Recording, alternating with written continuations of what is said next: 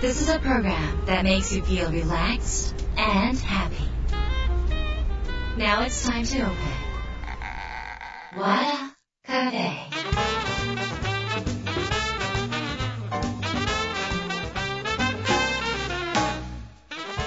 和田カフェのオーナー和田博美です。やる気満々の人もちょっと明日が憂鬱な人も明日笑っていけるよう今夜もワクワクをお届けします。改めましてこんばんは和田博美です。えー、っと今日はもう日が変わりましたね。2月の18日です。今週はね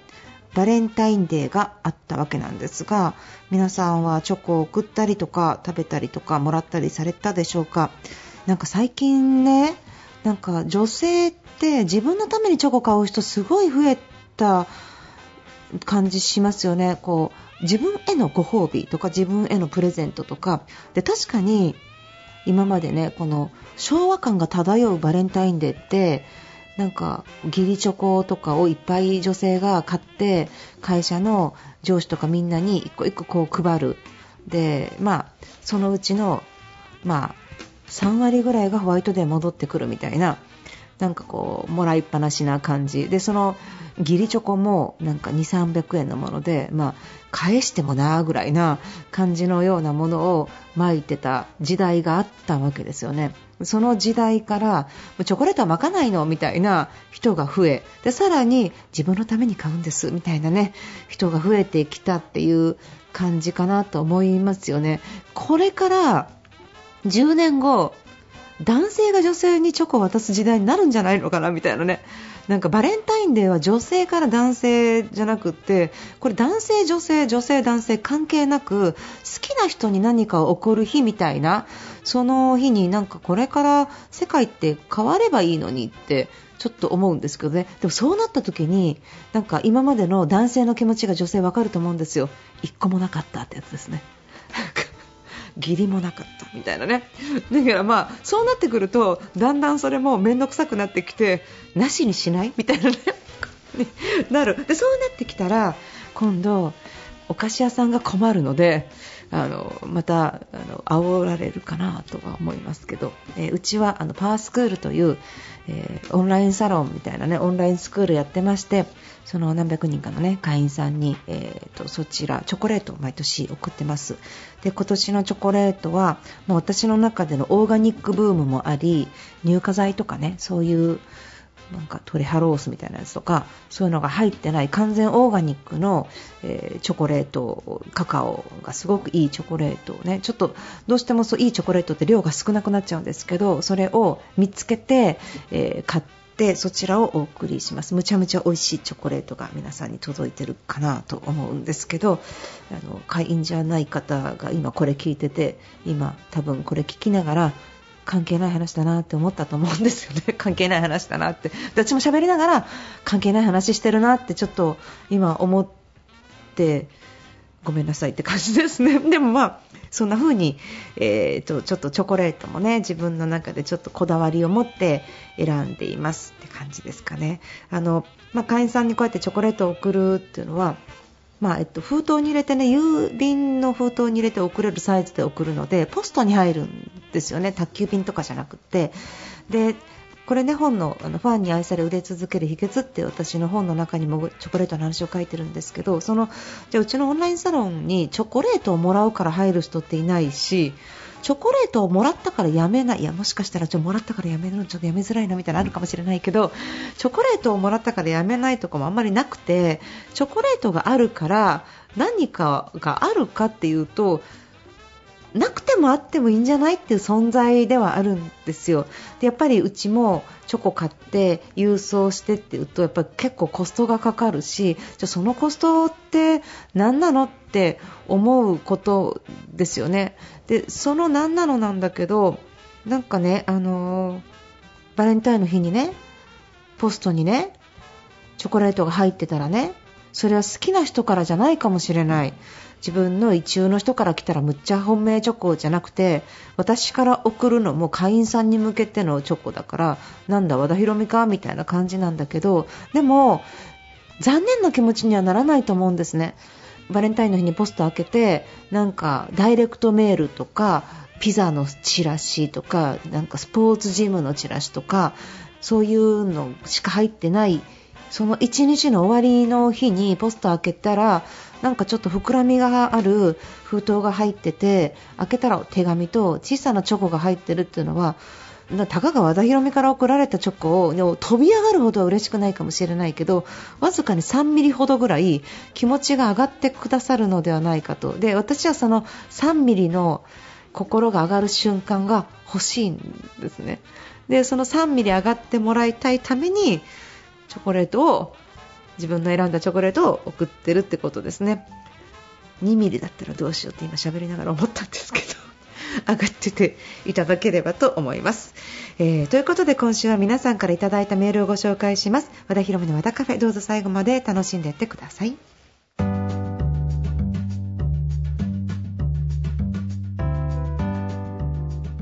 和田博美の和田カフェ今週は番組に届いた質問。メールをご紹介します。ラジオネームしましまさんです。和田さんこんばんは。こんばんは。今年に入り体調を崩しています。えー、昨年から入力の仕事をしていますがここに来て集中力が続かず効率が悪くなりチームに迷惑をかけてしまいました。仲間のみんなは気にしなくていいよと言ってくれますが何度かそんなことが続くと言葉に出さなくても現場がピリピリしているのを感じます。休憩時間に優しく接してもらうと自分が情けなくなります。私が原因だと思うとこの仕事を辞めた方がいいのかと悪循環な考えを持ってしまいます。要点思考しようとしてもうまくできません。悪いスパイラルに陥っています。どうしたらいいでしょうかってことですね。しましまさん、えー、っと体調いかがでしょうか？大丈夫でしょうか？えー、っとこのしましまさんのご相談メールからは、えー、今どれほどの体調が悪くって頭が痛いのかお腹が痛いのか腰が痛いのかもしくは心の具合が悪いのかは、えーと、ちょっと読み取ることが文面からはできないんですけど人間はやっぱり立ち止まって考える時や休憩する時期が必ずあってでそれは、えーとやっぱりその人間ってあの暖房も冷房もあるから冬眠とかしないじゃないですか。でもカエルとかクマとか餌が食べられなくなる時期は穴掘って冬眠して春になったら出てくるじゃないですか。人間はそれをしないんだけどただ人間にもそういう冬眠の時期とかその心を静かにするとかじっくり自分を見つめるとかしっかり休憩を取る時間っていう人間冬眠時間っていうのはなんかあってもいいしその時期は人それぞれずれているから周りがすごく夏の世界に来てなんか海辺でパシャパシャしてるの見てると私こんな穴掘って物も食べず寝てていいのかなみたいに焦ったりとかするかもしれないけど人の人生は全て同じ季節の軸では動いてなくてあの人が冬の時は自分が春だったり自分が夏の時はあの人が秋だったりそんな風に全てそれは、えっと、家族も目の前にいるパートナーもみんなその、えー、違う時期を生きているからその周りの人に全て歩調を合わせる必要なく今はしましまさんがちょっと、えー、停滞をしてもいい時期。そういう時に無理に体を動かすと余計しんどくなったりするからその気にしなくていいよっていう言葉を遠慮なく受け取ってもいいんじゃないかなって思うんですね。その、えっと、言葉に出さなくてもピリピリしているのを感じます。ピリピリしているのを感じたしましまさんが、おそらくね、態度に、申し訳ないな、申し訳ないな、申し訳ないなって、こう、おどおどして、例えば、眉毛が下がった顔をしたりとか重力に負けてしまったような表情をしてたりとかなんかその自分自身が集中力が続かず効率が悪くなっていることで迷惑をかけているんではなくってこんなに自分が迷惑をかけているという気を使ってピリピリしているのを気にして情けなくなっている表情や態度の方が周りをからの元気を奪ってその態度の方が私は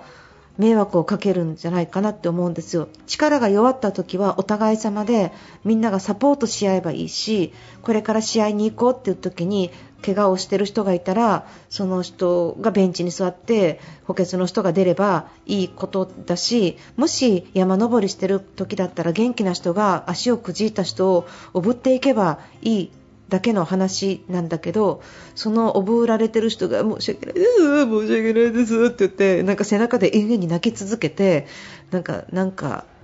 小泣きじじいみたいに重くなってきたりとか したらちょ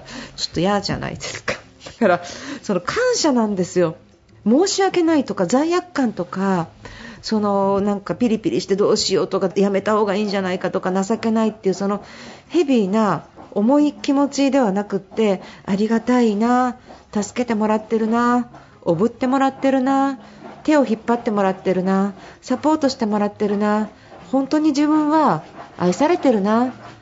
感謝しよう感謝しようありがたいなって思ってありがとうありがとうって言いながらその自分の中でのその温かい気持ちを人に対してのありがたいと思う温かい気持ちを育んでみていただければいいなって思うんですけどどうでしょうか？それがしましまさんにもしできたらしましまさんの今の体調が悪くなっている状況はほんの少しだけど、えー短くなる。ほんの少しだけど冬眠の時期が短くなって春が来るのが早くなる気がします。トンネルはいつか抜けるしその先には必ず光があるんだけど下を向いてたり自分の足元ばっかり向いて泣いていたら前には進めませんのであのぜひですねあのちょっと顔を上げてありがたいなと思ってそして自分のチームで誰かがもしこけたら、えー、その人が情けないと思っててもあの全然大丈夫ってなんかその助けられるっていうことはその人が生かされるってことだし何か困った人がいて手を差し伸べられるっていうことはその人が成長するっていうことだからそれは起こるべきして起こったことなんだっていうふうに思って自分の中で一旦それを受け止めていただいて冬眠の時期をこう感謝とともに、えー、過ごしていただければ悪いスパイラルどころか感謝の循環が巡ってくるのではないのかなと思いますので、えー、っとそんな気持ちで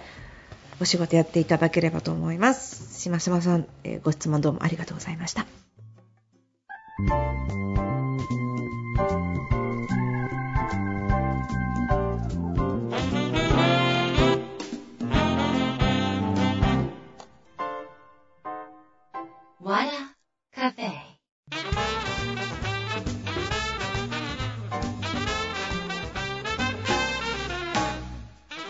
知らせです。えーと、私の小説「宝物」が舞台劇となって舞台劇「宝物」となって3月16日から19日劇場ももというところで開催いたしますこちらの方は、えー、私がまあやりたくってやってるようなものなんですけど、えっと、今私がねお芝居やりますって言ったのをこれ初めてもし聞いた方がいたら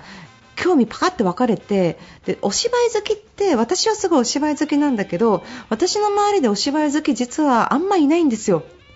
そのお芝居をすごく見に行ってる人っていうのはえーと、小説家の角田光代さんお友達なんですけど彼女はむちゃめちゃ見に行ってますね。なんでお芝居やってるお友達が非常に多いからかもしれませんがその他のお友達でお芝居見に行こうって誘ってくれる人は1人もなくってだから私の界隈でお芝居好きな人そんないないのかなって思うので今この話を聞いて芝居大好きって思ってくれる人がどれぐらいいるのかなっていうのはちょっとわからないんですけど、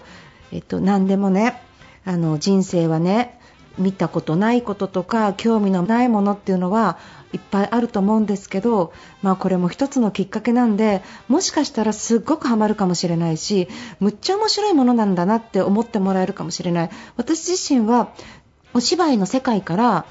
今のコンテンツとか自分が今喋ってることとかいろんな多方面から物事を学ぶっていうことをやってきてるんですね。あの手塚治虫さんも漫画家になりたいっていう人に対してねあのじゃあ漫画を読むなって映画を見たり小説を読めっていう風なアドバイスをされてるんですけど何か自分がそこに行きたいとかやりたいと思った時に私たちはそのジャンルのことを一生懸命、まあ、深掘りする一つのことにオタクになるのはそれはそれで大事なんだけどただメッセージをくれるものとかヒントをくれるものというのは実はそこにないことが多くてあの全然違うところからピッてヒントが来てそれが自分の生活や仕事とか夢とかになんか影響を及ぼすっていうことはものすごくあるんですよ。私がお芝居を好きだったりするのはえっと、お芝居の世界はセリフを覚えてそこでステージに立つ私のセミナーの世界はまあ、完全アドリブなんだけど明確なゴールを示してじゃあこんな風にしたら売れるようになりますよ話せるようになりますよっていうことをやっていく世界なんだけど私はそのダイレクトに言葉を伝えるっていう仕事をしながら本当はもう1人の自分はこれダイレクトに言葉でこうしたらいいよってビジネス書を書いていてこの答えはこうこうしたらいい夢を追うためには目標を立て目標を明確にイメージしそして期限をつけ行動するみたいなそういう明確なその方程式みたいなものを伝えてそれを皆さんがやってもらう、まあ、ビジネスセミナーってそういう類のものが多いんですけど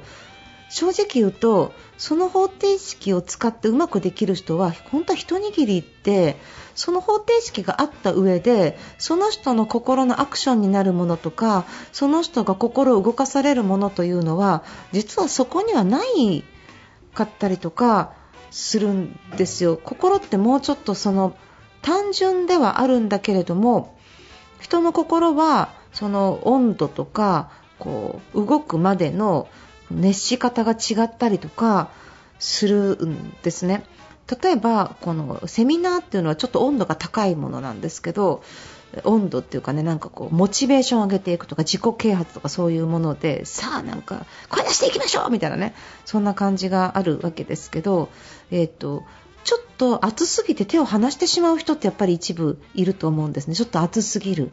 じゃあ冷たいものも冷たすぎて手を離してしまう自分の中でのちょうどいい温度感みたいなものをやっぱり探さなきゃいけなくって私のちょうどいい温度感は実は自分がやってるセミナーではなくって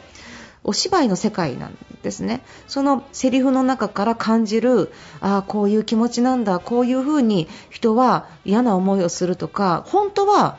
人はこういう言葉を使ってストレートに言いたいんだけどこんなにこじらせちゃってこういう湾曲な言い方をして実は素直になれなくって終わっちゃうんだ。何も全てがハッピーエンドではなくって何もうまくいかないんだけれどもそこにはなんか物語があるみたいな。そういう世界の方が人間なんだろうなって思うんですね。でそういう世界を疑似体験できるからこそ自分の世界に当てはめることができる。最初から正しいゴールや正しい方程式があるからそこにそぐんではなくって何か失敗したものとか歪んだものとか何かでこう不協和音があるようなものを味わうからこそそういう自分の中で形成されていくものってがあってそういうのが小説とか舞台の中にはあると思ってるんですね。だからそういうのがすごい好きなんです。だから自分はそういう世界をあの自分が伝えている人たちに感じてもらいたいって思ってます。なので舞台劇宝物この宝物の小説は私の、えー、人生のその生きてきた自分のボロボロだった、えー、家庭環境を舞台にそれでも学んだことやそれでもその中にある光り輝く宝物みたいなものを自分は見つけたわけですけどあのどんな人生にも宝物は皆さんの人生にもそれぞれあると思っていてこの舞台や小説を通して皆さんのその一つの一つの方程式じゃなくってそれぞれのその感じ方とかその自分の人生との接し方によっての宝物を見つけてもらいたい。その舞台劇宝物のそのその瞬間のライブその瞬間しか動かない心の瞬間のそのシーンの時に皆様が自分の宝物を見つけてくださればいいなと思ってます。あの一緒にその時間を過ごせたらとても嬉しいのでちょっと興味ない方ある方いらっしゃるかもしれませんが3月16日から19日16日17日、18日は18時半からそして19日は12時から16時から、えー、開催いたしますので、えー、ぜひ、えー、宝物、えー、来ていただけるととても嬉しいです、えー、前売り券5250円です、えー、こちらの方和田ひろみ .com 和田ひろみのホームページの方から、えー、と購入サイトがございましてそこに、えリンクが貼ってあって E プラスとライブポケット2つの場所からチケット購入が可能になっております。ちょっと E プラスライブポケットで初めて買うって面倒くさい方は登録しなきゃいけなかったりいろいろちょっとしちゃうんですけどあのちょっとそこ乗り越えてうちの方でちょどうしてもあのお芝居初めてなのでチケットを1枚1枚配るとか販売するっていうことがえーと、コスト的にどうしてもできなくってそういうところを頼らずを得なくなったのでどうかそこだけはご理解いただいてあのチケットそういう風に形で買っていただけると嬉しいです。えー、ということで、えー、宝物、えー、舞台劇宝物ぜひよろしくお願いします。えー、ということで、えー、っと和田ひろみの和田カフェ、えー、今夜はこの辺りで閉店です。皆さんにとって来週も素敵な1週間になりますように。お相手は和田ひろみでした。